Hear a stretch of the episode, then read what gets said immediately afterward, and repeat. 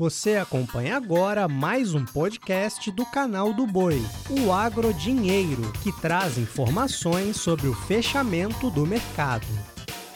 E o podcast desta quinta-feira, 9 de dezembro, mostra que o dólar se alinhou com o exterior e fechou mais uma vez em alta. Foi um dia de aversão ao risco em todo o mercado mundial, recuperação em todo o mundo da moeda norte-americana, que acabou aí é, emparelhando, paredando aquele empurrão dado pelo Conselho de Política Monetária do nosso Banco Central para a moeda brasileira. Bom, a expectativa é de que ao anunciar um ciclo mais longo de altas da taxa Selic, o real tivesse alguma valorização, já que a diferença entre o juro que se paga aqui e o juro do exterior está muito, é, vamos dizer, mais propícia para o juro no Brasil. Isso deveria atrair dólares, mas o mercado não reagiu assim. O dólar fechou o dia R$ 5,57 mais 30, subiu 0,70%.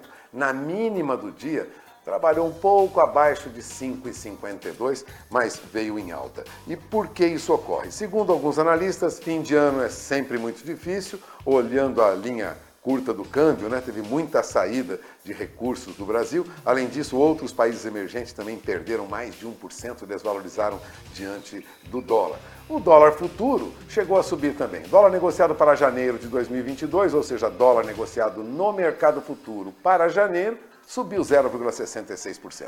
Então, dólar à vista subiu, dólar futuro subiu. E por que isso subiu?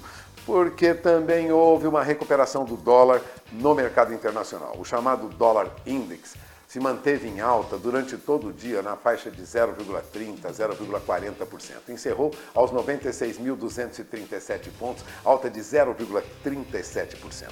No Brasil, esperava-se que o real pudesse absorver essa oscilação uh, do humor nos mercados internacionais por conta dessa alta aí da taxa Selic, que foi a 9,25% ao ano. Mas não foi o que ocorreu, não. Agora, há algum temor no mercado brasileiro por conta do que pretende fazer o presidente da República, Jair Bolsonaro. O mercado está atento aos planos do presidente Bolsonaro de reajustar o salário mínimo e o rendimento dos servidores federais, e também de criar um 14º salário para aposentados, reduzir o imposto sobre a cesta básica de alimentos e até sinalizou que pretende estimular o crédito habitacional, que são medidas aí sem previsão de cobertura no orçamento do ano que vem, quando o presidente tentará a reeleição. Isso causou algum temor no mercado. Por isso, nós tivemos também um ajuste negativo para a nossa bolsa. A nossa bolsa recuou 1,67%, tendo como referência o índice Bovespa, que é o índice que mede aí a movimentação do mercado. É né? uma carteira teórica né?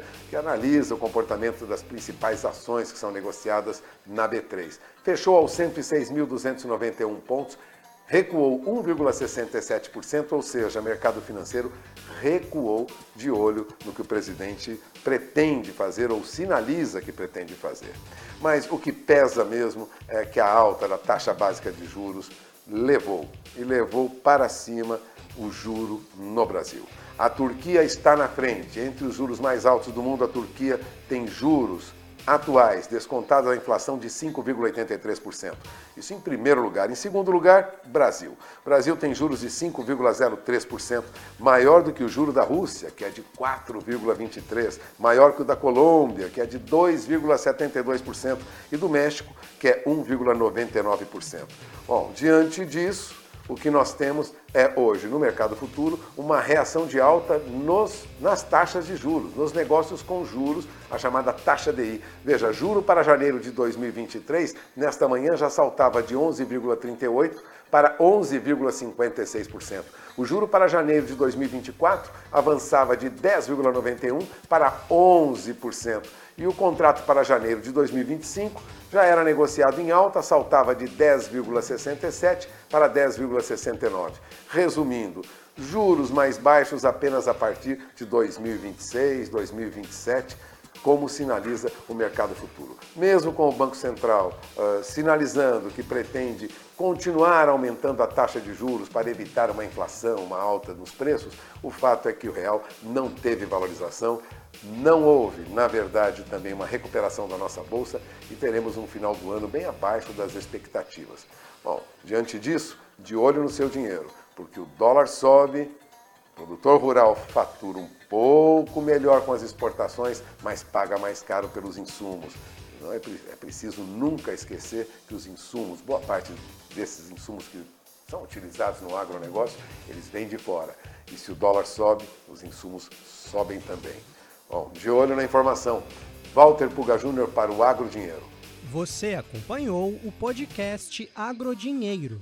Para mais informações, acesse o nosso portal sba1.com.